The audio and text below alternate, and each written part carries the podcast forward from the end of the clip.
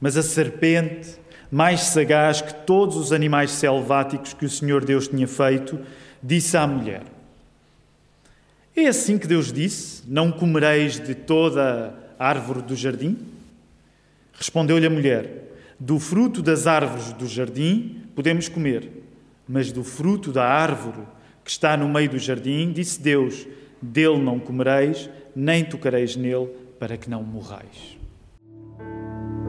Queridos irmãos, não se sentam na obrigação de o fazer, mas todos aqueles que o quiserem, podemos olhar à nossa volta, saudar-nos assim, não é? Para não nos encostarmos. Podemos desinfetar-nos a seguir, mas todos aqueles que quiserem saudar, é bom estarmos juntos esta manhã. Vamos aproveitar esse privilégio de Deus nos chamar aqui.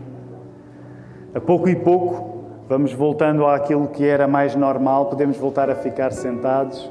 Também queremos saudar as pessoas que seguem a nossa transmissão do serviço de culto. É bom aproveitar as possibilidades para ouvirmos a palavra de Deus a ser pregada, mesmo que à distância. Se for o caso de conseguir vir cá, ou ainda hoje ir a uma igreja que prega a palavra, faça por isso. Nós estamos hum, entusiasmados com este tempo novo, onde depois de muitas restrições, a pouco e pouco, pedimos ao Senhor que possa aliviar.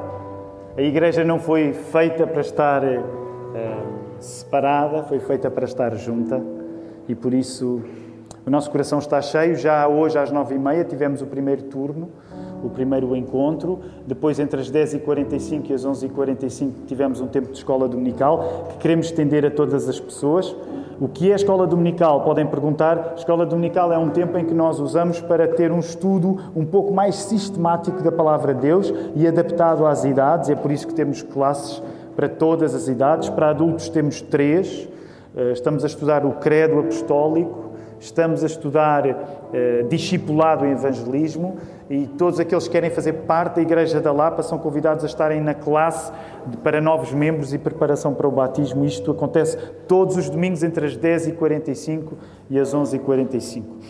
A mensagem que vos quero pregar nesta manhã chama-se uh, Aceita o poder de não poderes tudo.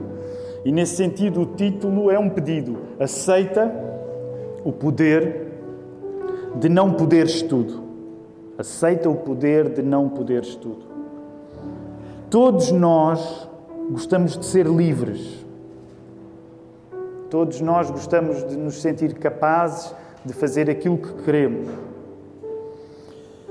No entanto, Quando passamos por eh, expectativas acerca da nossa liberdade que não conseguimos concretizar, isso torna-se especialmente frustrante. E tendo em conta aquilo que o mundo atravessa por conta do coronavírus, todos nós no último ano e meio tivemos expectativas de ser livres que foram frustradas. Querem rir um pouco? Lembrem-se dos planos que tinham para 2020 e é difícil quando nós temos planos e não podemos cumpri-los. E também uma das dificuldades é precisamente quando nós podemos ter expectativas acerca de ser livres e não conseguimos estar à altura dessas expectativas. Portanto, se por um lado nós todos queremos ser livres, por outro lado, às vezes é um tormento ter expectativas exageradas acerca da nossa liberdade que por alguma razão não vamos conseguir cumprir. Ora, hoje eu quero convidar-te a tu leres o Gênesis 3, os três primeiros versos do capítulo 3, e vês que Jesus te chama a aceitar o poder de tu não poderes tudo. Jesus chama-te a aceitar o poder de tu não poderes tudo.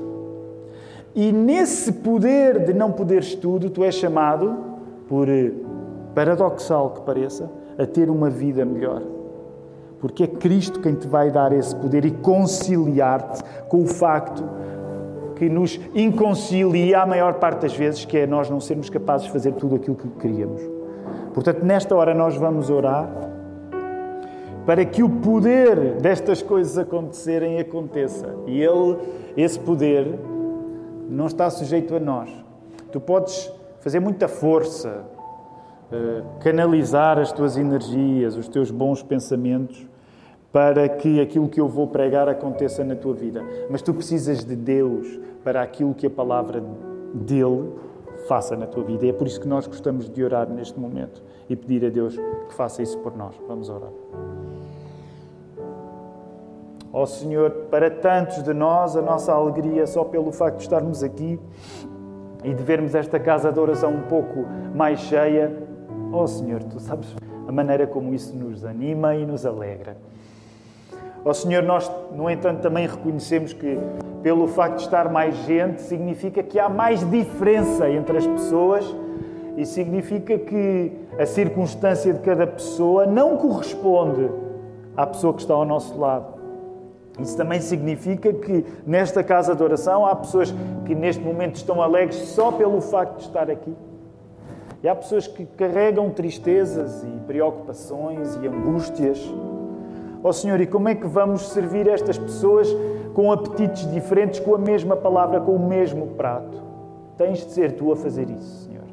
Tens de ser tu a guiar-nos neste momento em que eu preciso pregar com fidelidade e todos precisamos de receber com fé esta palavra, porque nós sozinhos não conseguimos chegar perto de ti. Tens de ser tu, Senhor, a chegar até nós. Chega até nós, Senhor.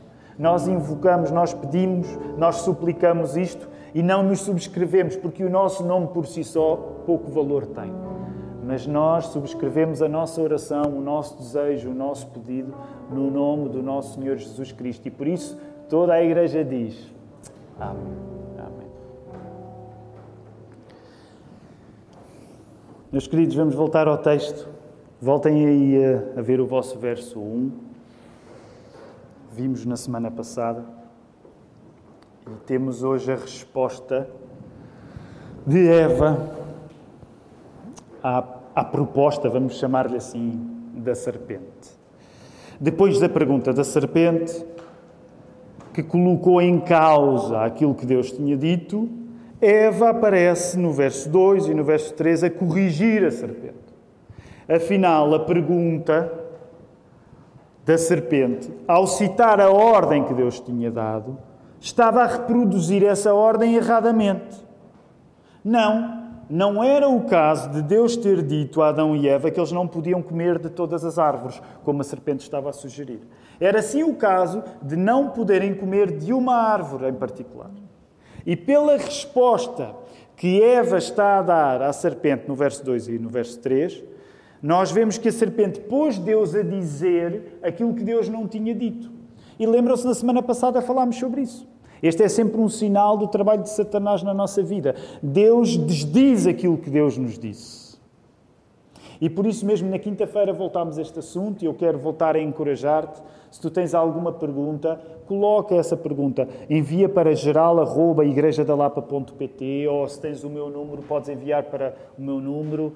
Eh, porque nós, à quinta-feira, voltamos a juntar-nos enquanto igreja e voltamos a à palavra que foi pregada no domingo. E voltamos a essa palavra com as nossas dúvidas, com as nossas questões. E esse exercício é importante, porque também é esse exercício de partilha das nossas perguntas que faz de nós um povo unido. E hoje, até como este sermão vai ter assim um aspecto filosófico hum, relativamente uh, assinalável, é normal que haja perguntas e, portanto, queremos encorajar-te a poderes partilhar essas perguntas que tens. Antes de olharmos para a contrarresposta da serpente no verso 4, nós não vamos falar do verso 4 hoje, onde a serpente vai voltar a colocar em causa o que Deus disse e vai eh, colocar em causa o que Deus disse de um modo mais direto ainda, interessa-nos ler no texto como o facto de Deus ter dado um limite a Adão e Eva, que eles não deviam comer da árvore do conhecimento do bem e do mal, o facto de Deus ter dado um limite a Adão e Eva não é uma contradição com a liberdade que Deus lhes tinha dado. E nesse sentido, hoje, esta mensagem traz, assim, de facto, uma questão meio filosófica que é, é contrastar a ideia de limite com a ideia de liberdade. Estas duas palavras hoje são muito importantes nesta mensagem. Limite, liberdade. Mas para nós nos lembrarmos como é que esse limite tinha acontecido, vamos lá ao capítulo 2. Lembram-se, a semana passada disse que era impossível nós fazermos um sermão de resumo razoável de Gênesis 1 e 2, porque há muito que está em causa em Gênesis 1 e 2. No entanto, à medida que nós vamos avançando, já no capítulo 3 do livro de Gênesis, vamos eh, lançando umas flechas para nos ligarem àquilo que aconteceu antes. Então, coloca os teus olhos no verso 16 e 17 do capítulo 2 para vermos que ordem é que tinha sido dada, qual era a limitação que Deus tinha dado. O que é que Deus tinha dito? O Senhor Deus lhe deu, lhe deu esta ordem: De toda a árvore do jardim comerás livremente, mas da árvore do conhecimento do bem e do mal não comerás, porque no dia em que dela comeres, certamente morrerás. Então vemos aqui, é, é sugestivo, a Bíblia está a sugerir que liberdade e limite não são uma contradição. Se quisermos, poder, podemos dizer isto de uma maneira mais simples, que é não poder tudo não é um mau poder. Esta é uma sugestão da Bíblia. Quando tu estás a ler o Gênesis, uma das coisas que a Bíblia te quer sugerir é dizer-te assim: olha, tu não poderes tudo não é um mau poder. Porquê? Porque a fé cristã não encontra um problema no facto de Adão e Eva habitarem o paraíso, que é uma palavra que nem é usada aqui. Eh, portanto, a nossa fé cristã não encontra uma contradição no facto de Adão e Eva estarem no paraíso, ao mesmo tempo que eles não devem fazer uma coisa, que é comer da árvore do conhecimento do bem e do mal. Essa proibição que Deus dá não desfalca a perfeição do jardim. Está tudo bem. Há uma proibição, mas o jardim continua a ser o jardim. A Bíblia não toma isso como uma contradição.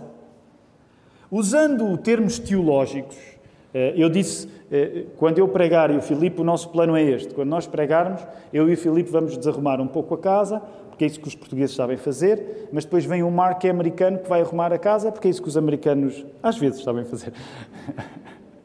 Portanto, o Mark, tudo aquilo que eu agora estou a dizer e vocês não vão compreender nada, quando o Mark vier, vocês vão compreender tudo, ok? Portanto, agarrem-se, eh, porque chegará esse dia. Eh, mas hoje, até para nós termos ideia da complexidade das questões que aqui está em causa, quando nós falamos de Gênesis 3, eu vou usar alguns termos teológicos no latim e tudo, que são pomposos, mas de facto são importantes para nós compreendermos. Eh, estamos a falar em, na Bíblia, não haver uma contradição entre haver um limite e haver liberdade. Há um termo que se chama, no latim, é status integratis. O que é que é o status integratis? Era o facto de Adão e Eva estarem num estado de inteireza. Eles não tinham pecado. O pecado não existia dentro deles. Isso pode-se chamar, no latim, o tal status integratis. Portanto, o que é que eh, a inteireza de Adão e Eva significava? Adão e Eva eram inteiros, não havia mal, não havia mal neles ainda, eles ainda não conheciam o mal, e isso não era contraditório com o facto de eles estarem no paraíso, com o facto de eles estarem no jardim, com o facto de haver uma coisa que eles não deveriam fazer. Se Adão e Eva comessem do fruto da árvore do conhecimento do bem e do mal, eles fariam mal, é certo. Mas acontece que Adão e Eva tinham o poder de não fazer o mal. Ainda estão comigo ou já, já ficou difícil? Ok? Portanto, há uma coisa que de facto eles não devem, devem fazer. Deus disse-lhes: não comam da árvore do conhecimento do bem e do mal. Mas acontece que Adão e Eva eram livres para poder não fazer o mal. Isso tem um termo no latim, quando, por exemplo, se vocês forem ler isto nas grandes teologias, chama-se no latim o posse não pecare. Portanto, Adão e Eva podiam não pecar. A liberdade deles era um facto. O facto de haver algo errado que eles não deviam fazer não significava que eles não eram livres. Pelo contrário. Neste sentido, não dever não era não poder. Estão comigo ainda? Isto já vai melhorar, ok? Temos aqui uma fase um bocado mais, mais de aula de filosofia, mas isto já vai melhorar. E, e, e vamos continuar. Voltem ao texto, ok? Voltem ao texto. Eva responde àquilo que a serpente disse. Vocês concordam que a nossa tendência, quando nós pensamos em coisas como a liberdade, é nós interpretarmos a liberdade como a ausência de impedimentos? Concordam comigo? Eu sei que estou a fazer uma grande generalização.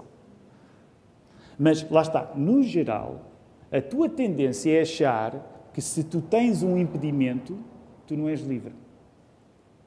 Essa é a nossa tendência natural. Se eu estou impedido de alguma coisa, então é porque eu não sou livre. Mas a liberdade só pode ser entendida como a ausência de qualquer impedimento se tu te esqueceres que aquilo que está em causa é a liberdade tua. E tu és o quê? Vimos na semana passada. Lembram-se? Eu disse uma frase que parecia muito tosca na semana passada, mas diz: Esta frase vai ser importante. Lembram-se dessa frase que parecia assim muito simples, mas que eu disse que ia ser uma frase muito importante? Era que no Gênesis 1 e no Gênesis 2 nós vemos o quê? O Criador a criar criaturas. Uau! Mesmo profundo. É mesmo profundo porquê? Porque se nós estamos a falar acerca da liberdade que é tua, e que era de Adão e que era de Eva, mesmo estando nós em circunstâncias já diferentes daqueles que eles estavam no jardim, nós estamos a falar na liberdade de uma criatura. Tu és uma criatura.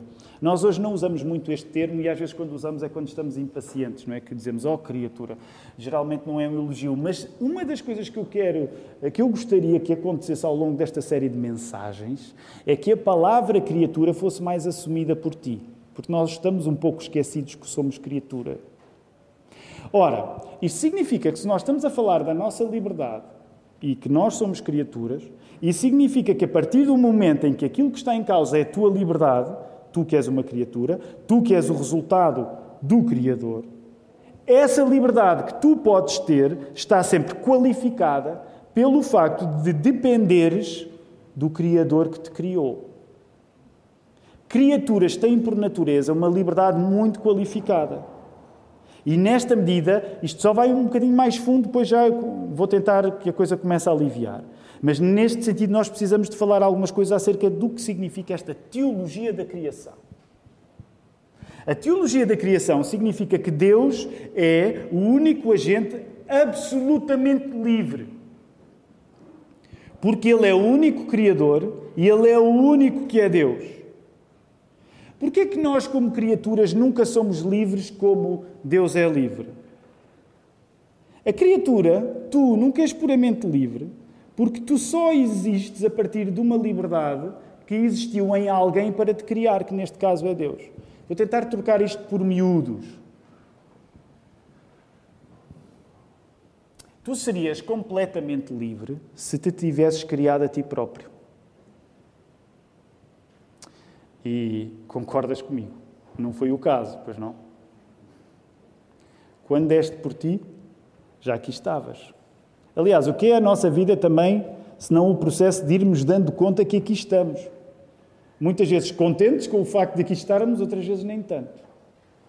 Mas como a tua existência não está dependente da tua liberdade, porque tu não tomaste a decisão livre para existir, isso significa que a tua liberdade está sempre condicionada ao facto de quem decidiu que tu existisses tenha sido Deus. Tu, como criatura, nunca podes pensar na tua liberdade independentemente do facto de ter sido Deus a criar-te a ti. Qualquer relação que tu tenhas com a liberdade assenta na relação prévia que tu tens de ter com o Criador. No final, eh, nós, desde que o coronavírus começou, como tínhamos três turnos, tivemos de emagrecer um pouco o nosso tempo de, de, de culto, mas no final, Nando, eu vou pedir que nós voltemos a cantar uh, o hino último, porque há algumas coisas importantes que nós hoje estamos a ver estão lá ditas, eh, no sentido da minha liberdade de estar presa ao Criador. Tu podes ter muitas expectativas acerca de seres livre, mas todas as expectativas da tua liberdade estão sujeitas ao facto de tu não teres sido criado por ti próprio, mas tu teres sido obra do Criador. Agora deixa-me dizer isto, e quero começar a aplicar isto mais à nossa vida e tornar o sermão menos maçudo. Eu espero que ainda estejam comigo. Uh, e deixa-me ser sincero, um, eu ontem partilhei com algumas pessoas e, de facto, eu já não pregava um sermão tão calvinista há algum tempo, ok? nós somos uma igreja reformada na doutrina. Não significa que as pessoas para aqui estarem têm de ser calvinistas. Tu não precisas ser calvinista para fazer parte da Igreja da Lapa.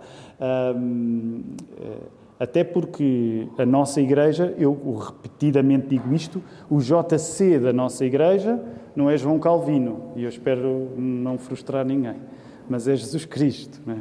Agora, tu podes nunca ser calvinista. Não há problema, porque no céu os teus olhos vão ser abertos. Mas, mas está tudo bem. Okay? Está tudo bem.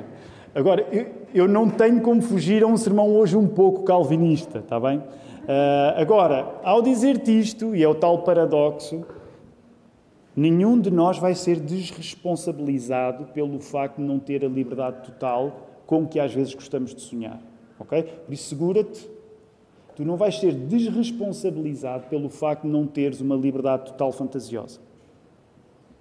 Agora, eu quero dizer isto preto no branco, não, nem sempre tenho oportunidade de o fazer e quando tenho, sinto um prazer especial. A única pessoa na Bíblia que se comporta com uma liberdade total e absoluta, adivinha lá quem é? É Deus. É a única pessoa que na Bíblia pode fazer aquilo que quer. Agora, antes tu começas a ter perguntas tontas, porque às vezes há perguntas tontas que a pessoa tem. Ah, então, mas se Deus é Deus, Ele pode. Há, sempre aquela mais tonta de todas. Se Deus é Deus, Ele pode criar uma pedra que seja tão pesada que Ele não a consiga suportar. E são perguntas absurdas, e eu vou tentar poupar-te já de perguntas absurdas. Deus não pode nada que é contra a natureza perfeita dele. Portanto, Deus nunca vai fazer nada que é contra a sua perfeição. Porque se Deus pudesse fazer uma coisa contra a sua perfeição, ele era imperfeito.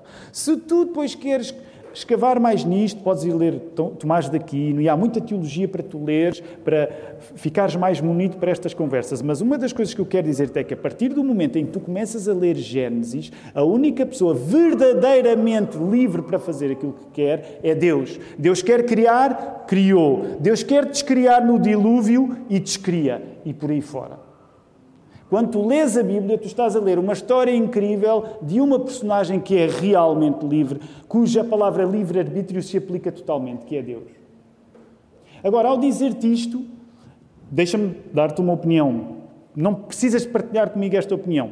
Podemos ser irmãos na mesma igreja local e não ter esta opinião partilhada. Eu pessoalmente não gosto da palavra livre-arbítrio. Porquê? Porque a partir do momento em que nós começamos a qualificar a liberdade que temos, ela passa a estar tão qualificadinha que no final já nem corresponde bem às propriedades tradicionais que, que costumamos associar ao livre-arbítrio. Pessoalmente eu gosto mais da palavra livre-agência. Mas isto são discussões teológicas, nós não precisamos de as ter. Sim, no certo sentido, e este, esta mensagem também serve para isso, para te responsabilizar com a liberdade que Deus te dá. Porque tu não és livre para tudo, é certo, mas tu és livre para muito. E Deus vai te pedir contas da liberdade que te está a dar. Agora, vamos voltar ao texto, porque é aqui que queremos eh, terminar. Nós vemos que a partir do momento em que a serpente entra em cena, no capítulo 13, e lembra-te, a Bíblia não foi escrita com a divisão de capítulos, ela é muito posterior, mas ajuda assim a, a, facilitar a nossa leitura da palavra. A partir do momento que a serpente entra no relato do Gênesis, ela traz ruptura àquilo que até então era uma harmonia. Como já vimos na ordem que Deus deu, deu em Gênesis 2, 16 e 17, a proibição tinha aparecido em termos de uma liberdade. Quando Deus deu a proibição, Adão e Eva eram livres para comer de todas as árvores, exceto de uma. Eles eram livres para muito comer todas as árvores. Eles não eram livres para pouco comer daquela árvore do conhecimento do bem e do mal em particular. E eu quero sublinhar isto. No Gênesis 2, a liberdade que Adão e Eva têm, eles são livres para muito. Eles podem comer todas as árvores, exceto de uma. Eles não são livres para pouco. Mas a serpente vai sugerir que isso é inaceitável. No plano original de Deus, não é contraditório tu seres livre para muito e, seres e não seres livre para pouco simultaneamente. Mas a serpente vai achar que sim, isso é inaceitável. Depois nós vamos ver mais à frente como é que a serpente vai lavrar nesta ideia. Mas a primeira tentação passa por aqui, e a primeira tentação é pôr o diabo a insinuar que é mau tu teres liberdade para muito e não teres liberdade para pouco. E nós estamos a falar em Gênesis, mas isto aplica-se à tua vida. Pensa na tua vida. E vou dizer isto de uma maneira bem simples.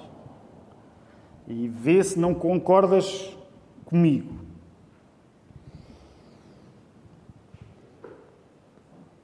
Em qualquer coisa na nossa vida, nós temos liberdade para muito.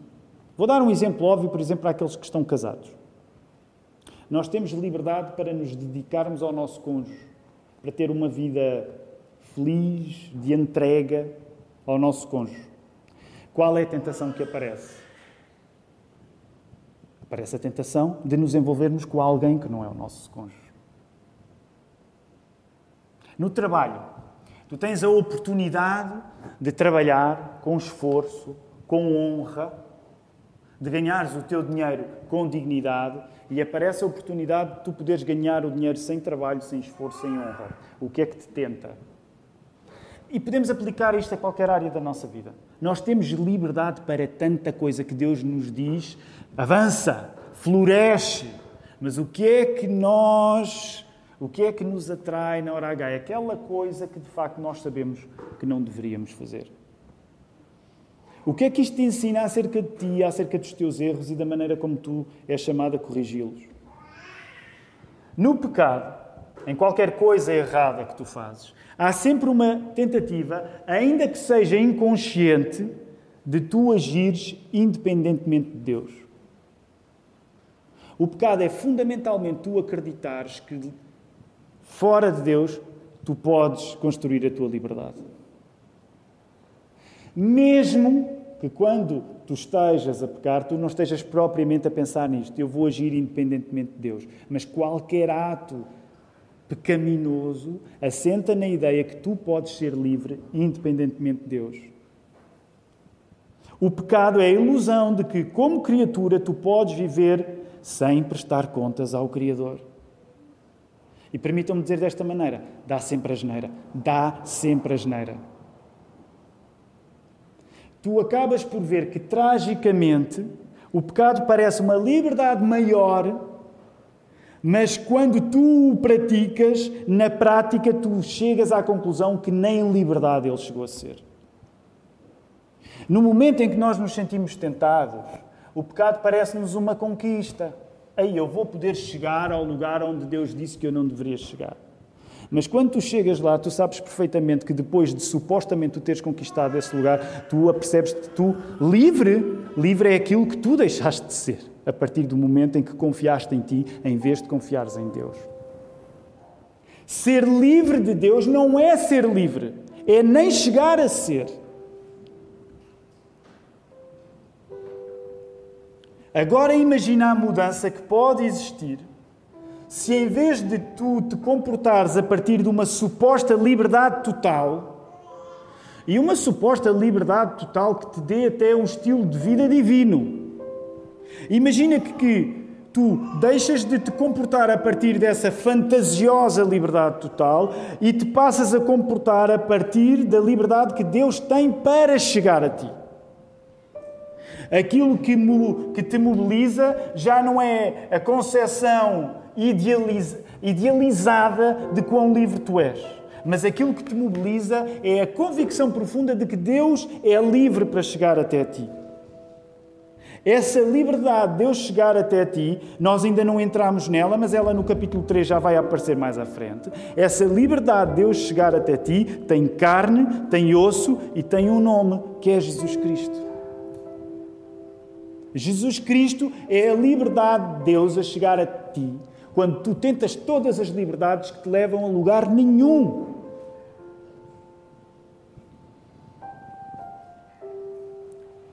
Jesus é Deus, o único realmente livre, a aliviar-te da insuportável expectativa de tu teres na tua liberdade um leme infalível. Vou voltar a repetir esta frase. Jesus é Deus, o único realmente livre, a aliviar-te a insuportável expectativa de tu teres na tua liberdade um leme infalível. E agora, se calhar, vou estragar esta, esta preciosa afirmação com um exemplo patego, mas que diz muito acerca da nossa liberdade. Tu já pensaste que quanto mais livre és, às vezes maior é a tua angústia na hora de avançar? E vou-te dar um exemplo mesmo tonto. Sabem, agora existe uma coisa chamada Netflix, as pessoas gastam algum tempo lá, vocês nunca ouviram falar disso, as pessoas gastam algum tempo lá. E quando ligam há um fenómeno que é o fenómeno de tu vais até a Netflix, tu podes escolher várias coisas para ver. Mas acontece com as pessoas que consomem Netflix, os crentes não consomem, é óbvio, uh, as pessoas ficam angustiadas com tanta liberdade. E chegam lá, o que é que eu vou ver? O que é que eu vou ver? O que é que eu vou ver? Eu sou livre para tudo, o que é que eu vou ver? Ou quando tu queres ouvir um disco e tens uma conta no Spotify ou na Apple Music, o que é que eu vou ouvir? Eu posso ouvir tudo, o que é que vai ser de mim? Eu posso fazer tudo, ajuda-me. Eu sei que isto é ridículo, mas isto é apenas um reflexo tosco das presunções absolutamente irrealistas que nós temos na liberdade. Agora, uma vez mais, ao terminar esta mensagem, o intuito desta mensagem não é desresponsabilizar-te da liberdade que Deus te deu. Pelo contrário, mas é dizer-te de uma maneira muito clara: deixa que Jesus te ensine a aceitares o poder de não poderes tudo e a partir daí viveres uma vida melhor que é guiada pela liberdade de Deus chegar até ti e não pela liberdade de tu tentares com muita frustração chegar até Deus. Com Jesus tu aceitas o poder de não poderes tudo. Com Jesus tu aceitas o poder de não poderes tudo. E isso é melhor do que a ilusão de julgares que tudo podes. É isso que nós queremos declarar nesta hora e pedir que o Senhor faça acontecer na nossa vida. Por isso, vamos voltar a repetir este cântico que, entre várias coisas, nos fala de uma liberdade nova, que é a liberdade que começa quando Deus nos encontra. E essa é a liberdade que ninguém nos pode tirar. Vamos exultar em louvor a cantar isto, igreja. Vamos ficar de pé, vamos louvar o nome do Senhor.